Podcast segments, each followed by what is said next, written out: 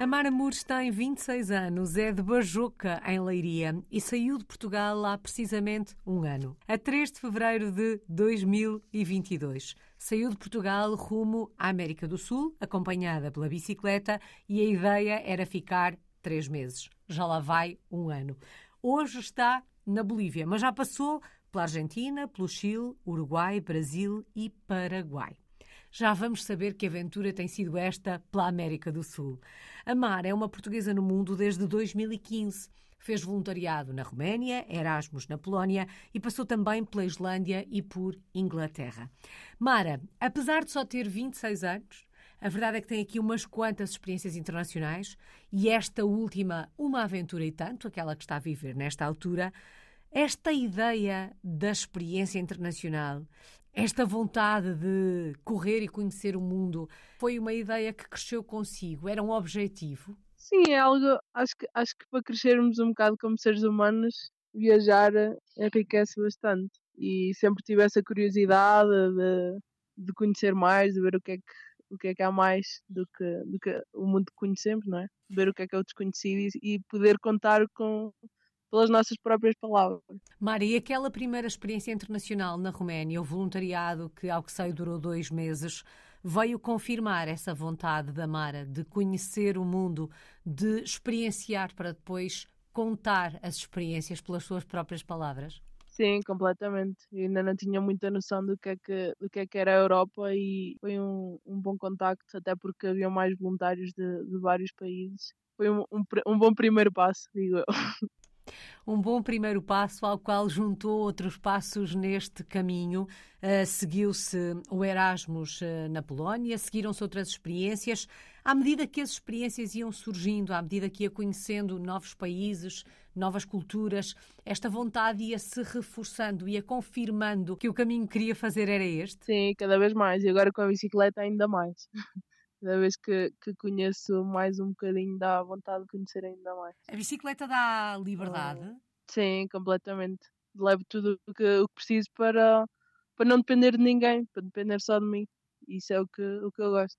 Por exemplo, uma pessoa que, que viaja à boleia eu não sei se conseguia fazer uma viagem grande à boleia porque tenho de estar dependente de alguém, tenho de estar ali à espera. Para mim, 10 minutos ou meia hora já, já podia ter andado uns quilómetros em bicicleta. Como é que a bicicleta começa a fazer parte destas aventuras? Aquela experiência hum, entre a Islândia e a Inglaterra já foi de bicicleta ou a bicicleta surge noutra altura do caminho?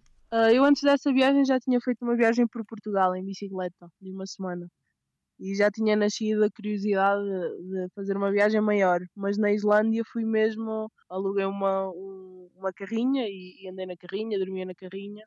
Foi mesmo com o objetivo de pintar, ia com, com o objetivo de fazer um livro, pintar e, e desfrutar da natureza, basicamente.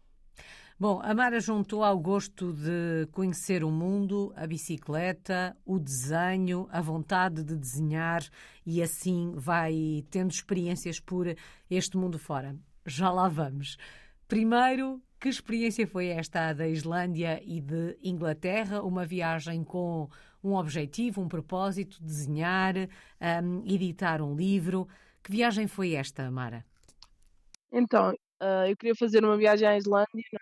E ia passar por, por Inglaterra, assim, assim, porque, porque tinha ligação. E como tinha uma prima minha a viver em Inglaterra, aproveitei. E a ideia era essa, era como eu me sinto inspirada pela natureza, era ir e, e conhecer vários, vários lugares, vários pontos, pintar e desfrutar basicamente disso.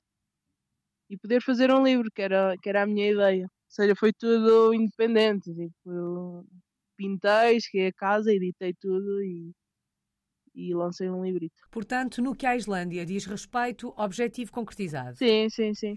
Eu vou fazendo como pequenos objetivos. Por exemplo, eu vinha, eu vinha para aqui, para a América do Sul, por três meses, que era assim como um teste, uma prova, a ver se a bicicleta aguentava, a ver se eu aguentava e acabou por se prolongar um pouco mais.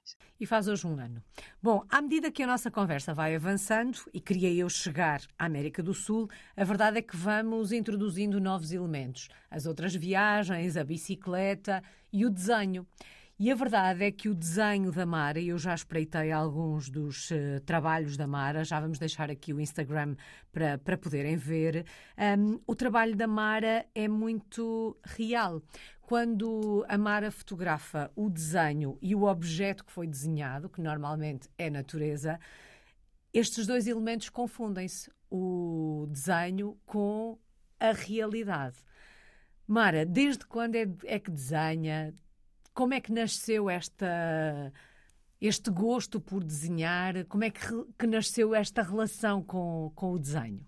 Então, no secundário, houve uma altura em que eu, eu fui para um curso de gestão, tive um ano em gestão e depois mudei, mudei para artes visuais porque, porque realmente era aquilo que eu gostava, não sei. E a partir daí comecei a desenhar, todos os dias fazia um desenho, porque era, era aquilo que tínhamos que apresentar ao professor, e, e começou-me a surgir isso, de, de, gostar de desenhar aquilo que observo, de criar as minhas memórias no meu caderno. E isso vem também de, de antigamente, como quando não havia a fotografia, ter uhum. que, que pôr as memórias em papel. E como eu sou uma pessoa também um bocado esquecida, vou escrevendo, vou pintando, e isso para mim serve como algo para, para relembrar, como uma memória visual. Mara, e a bicicleta? Como é que a bicicleta se torna uma companheira de viagem? Como é que entra na equação? Então, sempre gostei de andar, de andar de bicicleta, de um lado para o outro. Mas nunca foi, imagino, nunca fiz ciclismo, ia de um lado para o outro e tal. Fiz essa viagem pequenina em Portugal e aí sim surgiu a ideia que realmente uma semana é pouco e tinha que fazer uma viagem maior, porque para mim, quem, quem fazia, por exemplo, do Alasca ao Ushuaia, que é de ponta a ponta da, da América, seja da América do Norte à América do Sul, era como uma inspiração para mim. E, e realmente agora já conheci muita gente que, que faz isso, porque vou-me cruzando uhum. com outros ciclistas, e foi por aí. Não sei, queria, queria experimentar. Falava agora da inspiração dos outros ciclistas, mas sei que tem uma inspiração mais próxima dentro de casa. É verdade, o meu pai. O meu pai sempre foi assim muito desportista, aventureiro, assim com umas ideias uh, muito aventureiras e sempre nos levou a mim e ao meu irmão, íamos sempre acampar no verão e com a minha mãe também, fazer assim viagens mais fora da caixa e acho que isso também me fez crescer eh, e ser, ser quem eu sou hoje. Só assim se pode compreender que uma miúda com 25 anos, porque era a idade que tinha quando deu início a esta aventura que está a viver há um ano, uma aventura começou a 3 de fevereiro de 2022, que uma miúda sozinha, armada da sua bicicleta, vá para a América do Sul para viajar sozinha, pedalar sozinha durante três meses. Quando começou a dizer às pessoas que ia fazer esta viagem, que tinha esta ideia na cabeça, o que é que as pessoas lhe disseram? Porque é que, porque é que eu ia sozinha, não é? Uh, na verdade, ninguém, ninguém me quis acompanhar. Eu tentei convidar, assim, algumas pessoas mais próximas. Mas também, geralmente, era, então, mas o que é que vais para lá fazer? Que aquilo... As pessoas nem sabem bem como é que são os países aqui, não é? Uhum. Nem eu tinha uma ideia certa de, de, como é que era a Argentina e o Chile, que era, que era a ideia inicial onde eu queria ir. E, e agora estando aqui sei que, que, são países tranquilos, não me aconteceu ainda nada assim de grave, de mal. E posso voltar e contar a história e contar como é que são estes lugares. Estes dias, enquanto comentava com alguns colegas aqui na rádio que ia gravar com a Mara e em duas ou três pinceladas contava mais ou menos esta história, toda a gente me dizia, mas ela tem 25 anos, está sozinha na América do Sul, de bicicleta e é uma mulher. Eu disse, sim. Mas é que para mim estar sozinha não é sinónimo de perigo, para uhum. mim é sinónimo de aventura e acho que já, imagina, acho que cresci um pouco ingênua, mas acho que essa ingenuidade se vai indo embora enquanto o tempo vai passando. Uhum. E vou percebendo se, se as pessoas qual é a intenção das pessoas quando me conhecem. Dependendo das perguntas que me fazem, dependendo de, de algumas coisas, vou, vou, tirando a pinta das pessoas e percebendo, ok, se calhar uh, se vale a pena ou não vale a pena estar aqui na presença desta pessoa. Vamos lá então preparar-nos para chegar à América do Sul. Depois da ideia de vou fazer esta viagem, vou fazer esta viagem de bicicleta, como é que, em termos logísticos, se prepara uma experiência destas, uma aventura destas? A ideia inicial eram só três meses, já se multiplicou este tempo por quatro, porque já passou um ano, mas como é que se faz esta preparação? Então, depois de ter a ideia, não é? é para mim foi comprar, comprar o bilhete de avião. Isso para mim, em qualquer viagem, é, é o que eu faço primeiro. E a partir daí com, começar a fazer o roteiro. Então comprei o bilhete e comecei a, a, preparar a bicicleta com algumas peças que eu achava essenciais, como por exemplo guiador ser um guiador borboleta, que dava mais, mais é mais confortável, pôr por exemplo um assento, pôr um, um, um porta-equipagem, pôr umas coisas, e comprar os alforjes, tenda, uma, um saco de cama bom para, para o frio, uh, painel solar, eh, powerbank, certas coisas que, vão dando jeito. Lanterna, frontal, por aí. Bom, depois desta preparação, chega o dia da viagem, 3 de fevereiro de 2022. O destino, o primeiro destino, é a Argentina. Correu tudo como planeado? Uh, mais ou menos, correu. Eu estava muito nervosa, estava super nervosa. Correu tudo bem, depois cheguei, cheguei a Buenos Aires eu tinha um voo para, para o Chile, para Santiago do Chile, mas na altura com, com as restrições do Covid não me deixaram passar, então acabei por começar uh, na Argentina em vez de começar no Chile. E quando se vai para uma experiência como esta, logo no primeiro dia, nas primeiras horas, há um contratempo, o que é que passa pela cabeça? Eu sou uma pessoa que, que dentro de, de um minuto arranja uma solução qualquer. Fico ali às vezes a pensar um bocadinho, ok, tenho esta opção, esta e esta, o que é que eu faço? E pronto, porque acho que não vale a pena arranjar um problema grande quando nada, nada de especial aconteceu. A sua companheira de viagem seguiu para a Argentina dentro de uma caixa desmontada. Em que momento é que a bicicleta começa a ser o meio de transporte? Qual é o quilómetro zero desta aventura?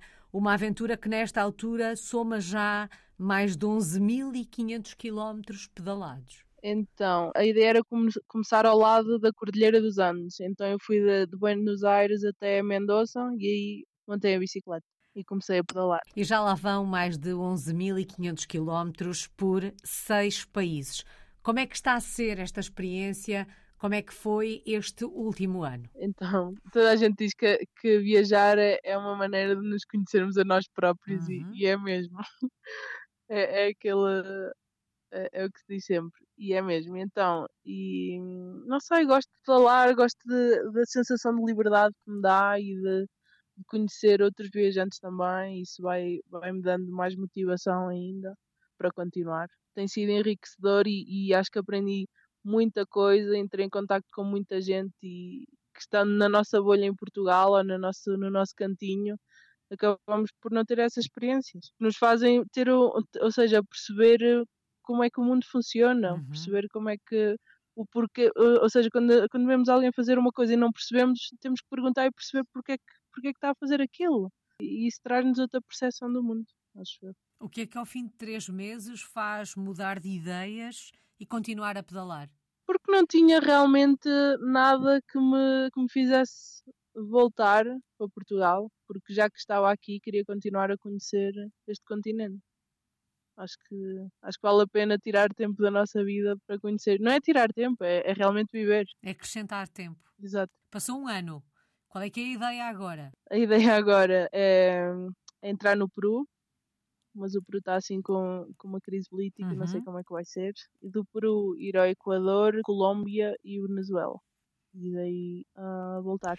Estamos a falar de quanto tempo? É possível fazer esta planificação? Sim, porque eu vou, imagina, eu vou fazendo mais ou menos mil quilómetros por mês, assim, mais ou menos, às vezes uhum. paro mais, às vezes ando mais, mas assim vou, vou contando e, e sim, dá, dá para fazer esse planeamento para mim. Um ano 11.500 quilómetros percorridos, seis países: Argentina, Chile, Uruguai, Brasil, Paraguai e Bolívia.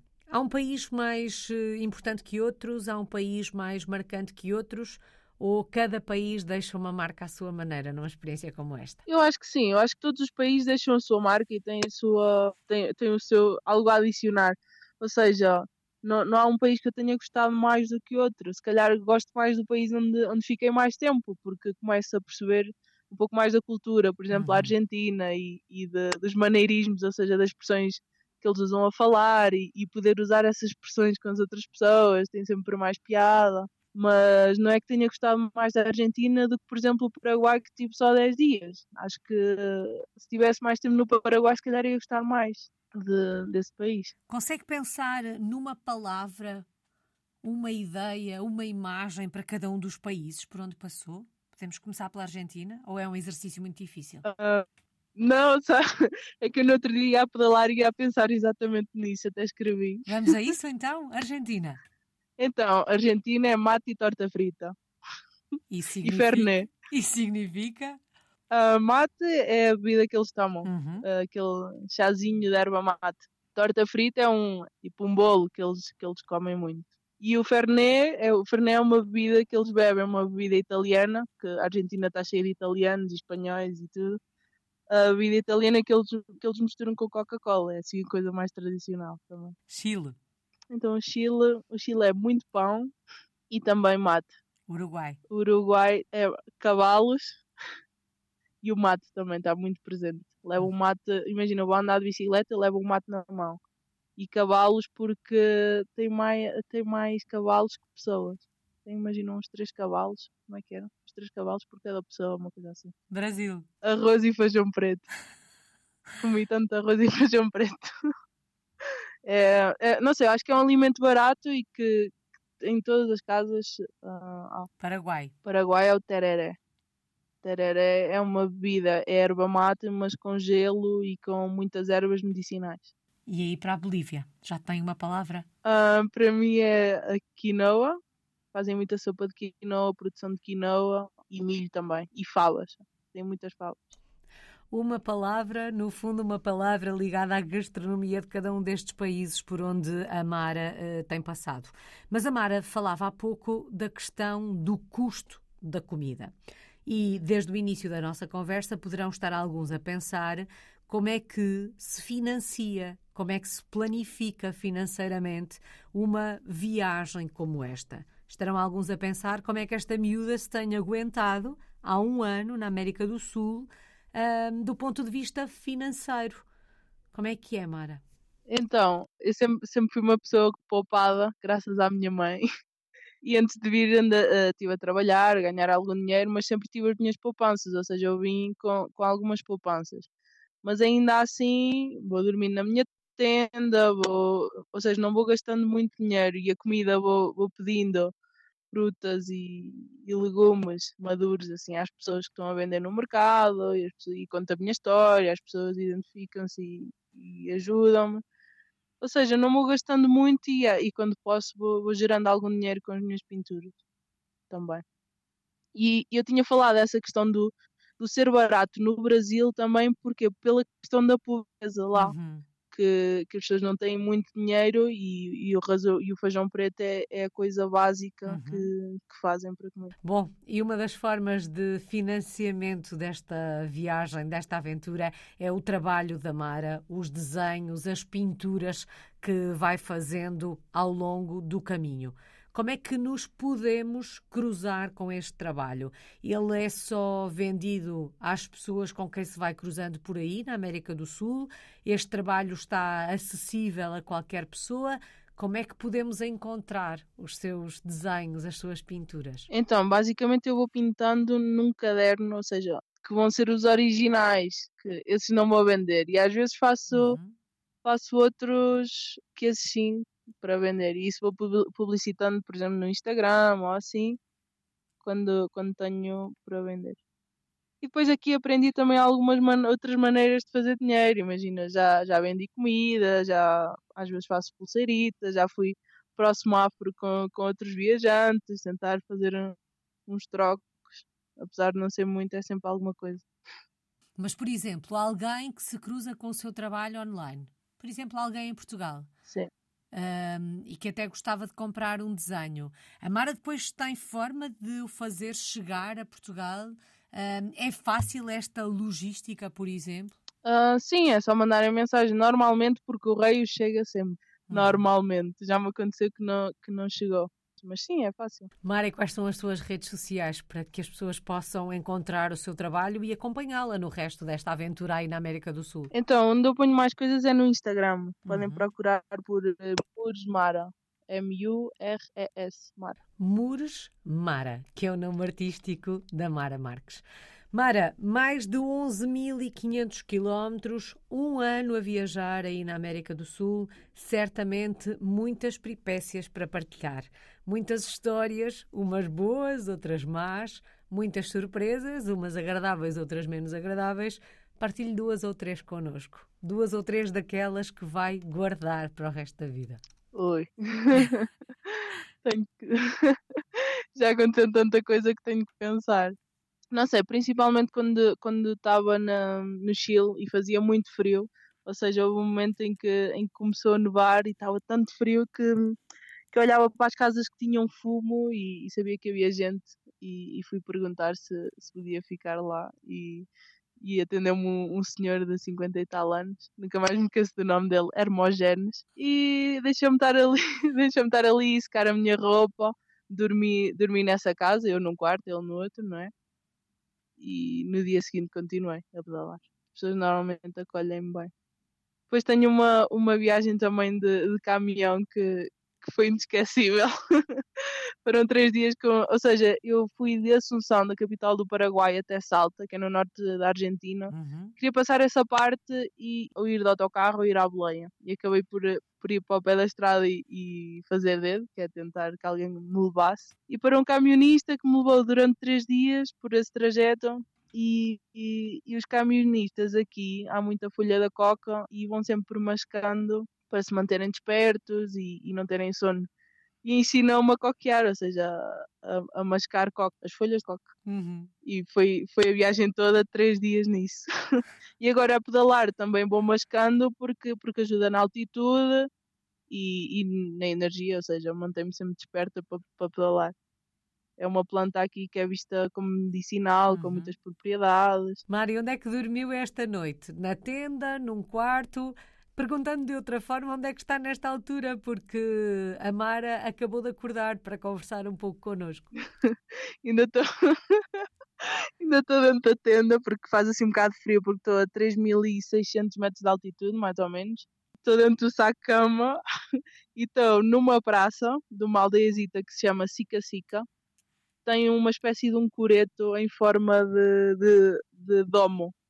E estou aqui porque choveu ontem. Aí ontem houve uma tempestade gigante, eu estava a chegar a esta aldeia, ficou tudo escuro de repente e começava a ver o, os trovões cada vez mais perto. Eu juro, eu pensei que ia morrer porque eu via a luz tão perto de mim, começou-me a dar uma adrenalina, comecei a pedalar como louca para chegar a este lugar. Eu, eu a pensar assim: a bicicleta é de ferro, isto vai-me atingir no trovão, eu não, não sei o que é que vai acontecer, eu vou morrer aqui com o trovão.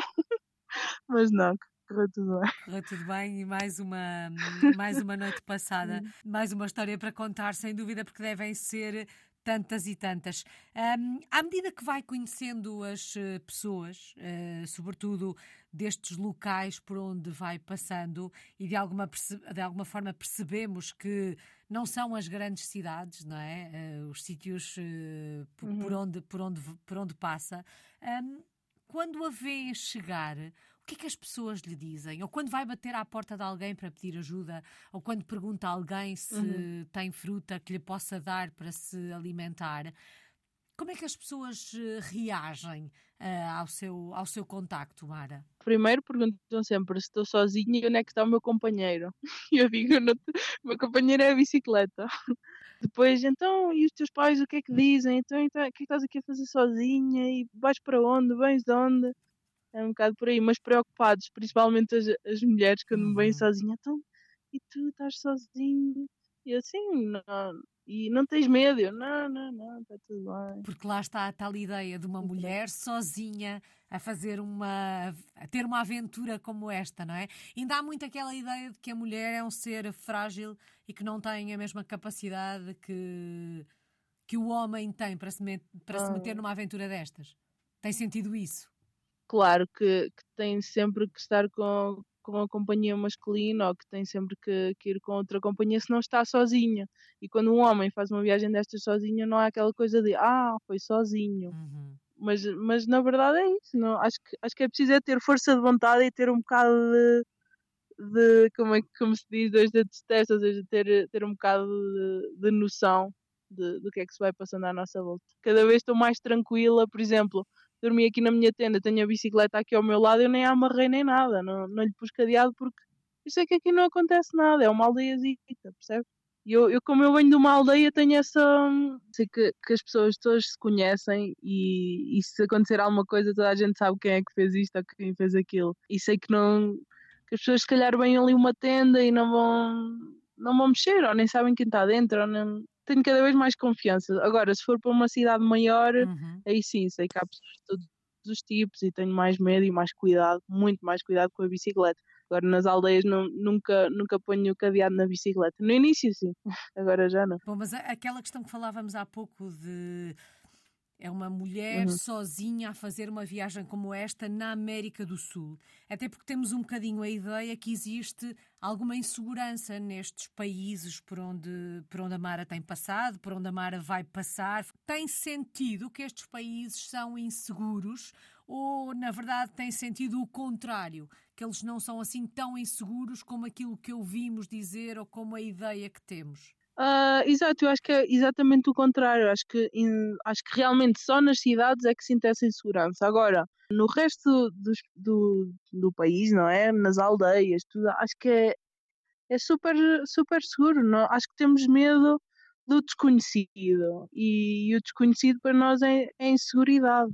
Mas para mim, andar aqui, as pessoas ajudam, as pessoas perguntam-me isto ou aquilo, e às vezes há, há aquilo que ou seja, que a pobreza é sinónimo de, de crime ou de inseguridade, mas aqui as pessoas podem não ter muito muitos bens materiais, podem não ter tudo na sua vida como, como temos na Europa, mas acabam por, por nos ajudar. E, imagina, não, nunca me tentaram roubar, tentaram sim vender muitas coisas, assim, para tentar ganhar o seu, o seu dinheiro do dia a dia e comprar o, a sua comida, mas não, acho para mim eu sinto-me segura, sempre.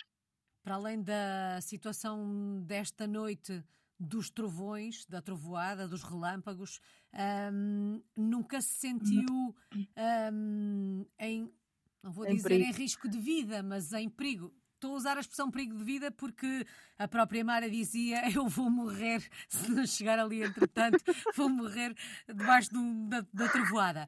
Mas hum, numa, numa viagem como esta, uh, seja por razões uh, estruturais, sejam por razões de insegurança, seja até mesmo porque se pode ficar doente no meio do nada, uhum. já se sentiu aflita numa ou noutra situação por causa disso, Mara? Acho que não, acho que realmente os momentos em que me senti mais aflita ou com mais medo foi com a condução das pessoas. Quando alguém me leva porque aqui não há assim muitas regras de trânsito, é uhum. o pessoal anda em contramão, a qualquer velocidade, sem cinto.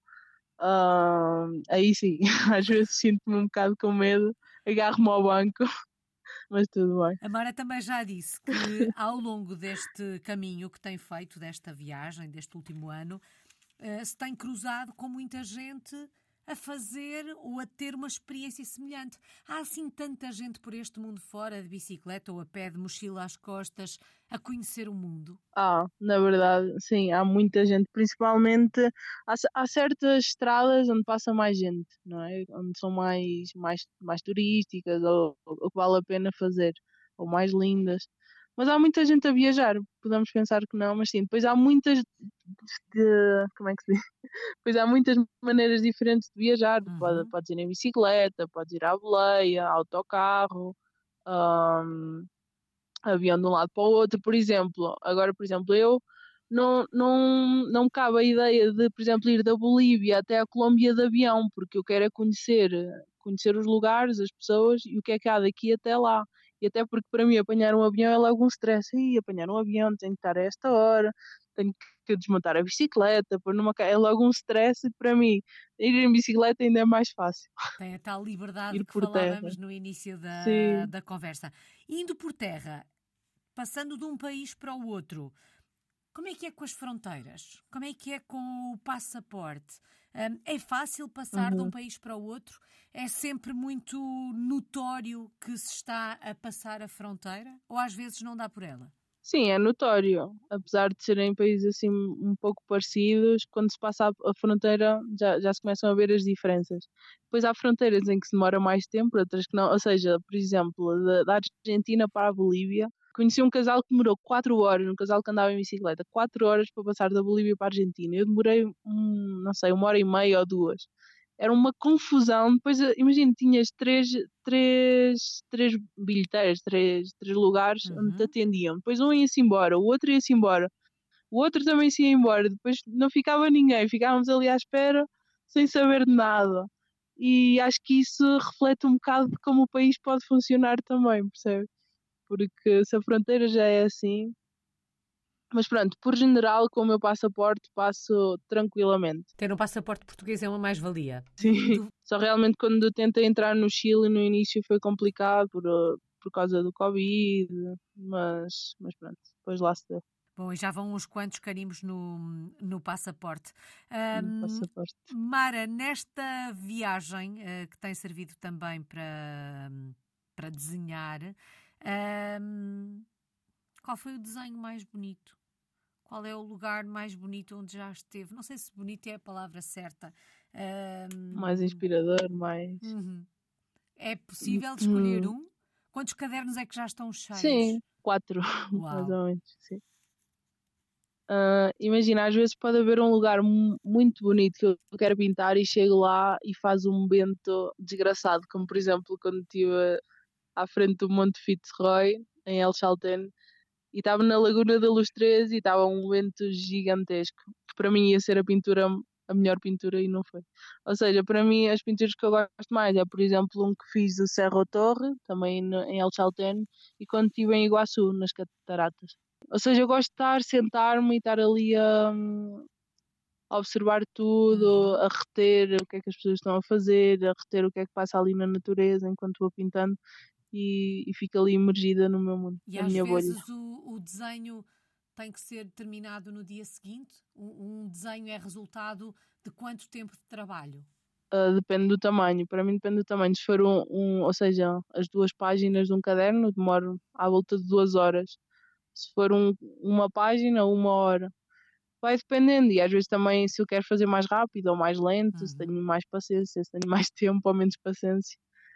Uh, mas por general não gosto de acabar depois, gosto de acabar ali no momento, se não ficar, uh, se não ficar, uh, ou seja, tento, tento que fique a, o final. No que resta da viagem, tem algum lugar em mente que queira desenhar no futuro?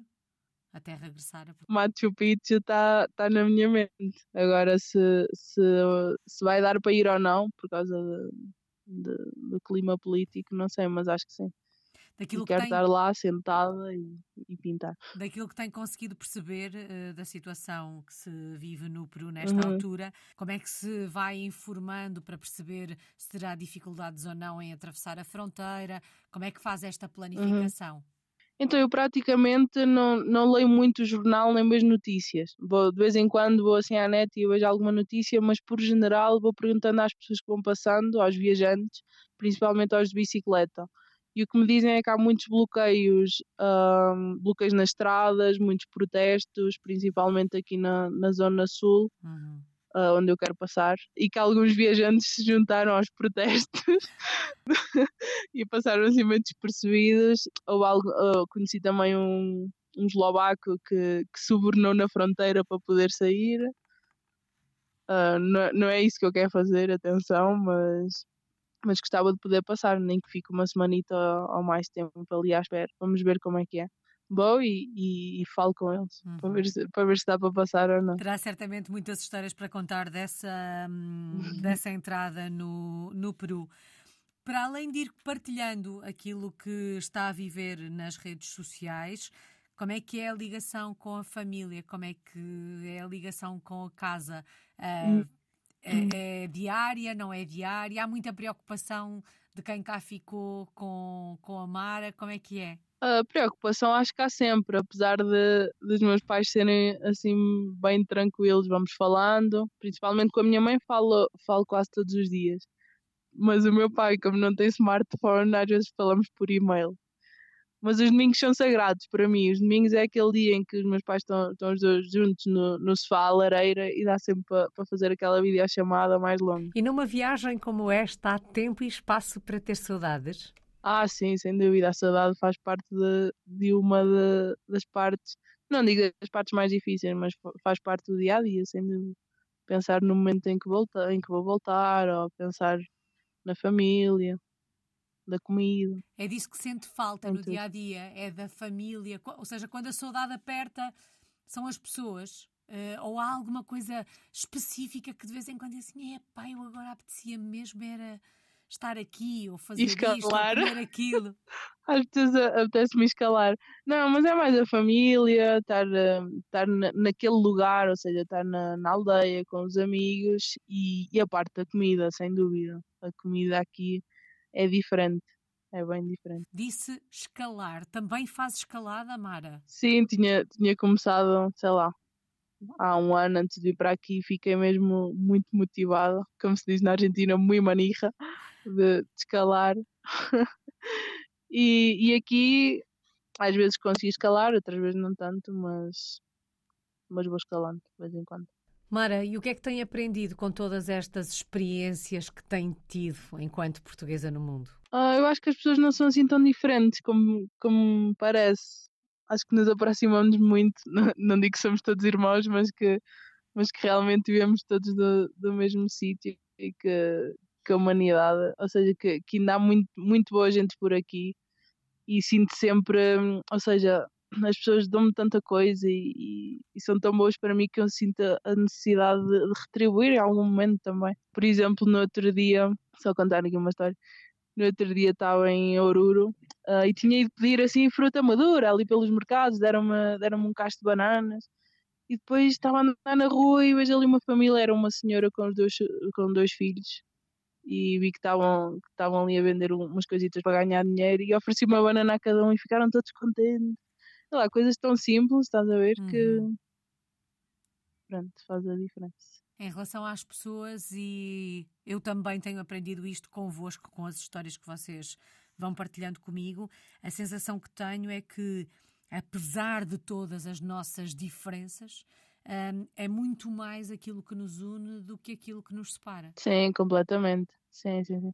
Eu acho que é mais é as pessoas têm muito medo, têm muito medo de tudo, de, do desconhecido, o medo de, e ao medo uh, associam associam tudo, mas realmente tem, temos é de, é de sair da nossa bolha e ir conhecer o que é que há mais, mais a achar, o que, o que é que há mais para além do nosso mundo. Bom, de vez em quando aqui e ali vão entrando umas expressões em castelhano, porque na verdade há um ano que a língua principal que houve é esta. Claro, eu vinha sem falar e, e realmente não como, como eu gosto de me dar com as pessoas, acho que, acho que é o essencial, é vir e, e, e estar em contacto com as pessoas locais também para perceber como é que se vive aqui e, e, e tirar um pouco da essência de, de, cada país e as expressões que usam e tudo, e para mim o castelhano até me abriu, abre portas para muito mais, que é, uhum. fico com, com uma facilidade de comunicação com as pessoas que que no início realmente não tinha. Mara, e quando pensa em tudo o que tem vivido nestas experiências enquanto portuguesa no mundo, que palavra escolhe para resumir um, a história que está a escrever? Oi. Uh, não sei, aprendizagem, por exemplo. Acho que, acho que é um crescimento constante. Uhum. Acho que é mesmo isso. Mara, uma pergunta em jeito de desafio. Um desenho para resumir esta experiência. Um desenho olhando para as memórias do coração. Que elementos é que não podem faltar neste desenho? A minha bicicleta, eu acho que é isso. e a minha tenda, acho que isso resume a minha viagem. Tem nome a bicicleta, Mara? Uh, recentemente lhe dei o um nome oficial. lhe, lhe pus La Nave. La Nave porque imagina, aqui quando há, um, por exemplo, um carro muito velho e que, Uhum. que tem assim as suas especificidades, é tipo, ah, isto aqui é uma nave, é lá nave. E é com a Lanave que a Mara Muros vai seguir viagem, vai continuar esta aventura em cima da bicicleta na América do Sul. Está nesta altura na Bolívia. O objetivo é, nos próximos dias, entrar no Peru. Esta aventura começou há precisamente um ano, a 3 de fevereiro de 2022. E depois de mais de 11.500 quilómetros pedalados, é obrigatório dizer continuação de boa viagem. A Mara Mures é uma portuguesa no mundo desde 2015.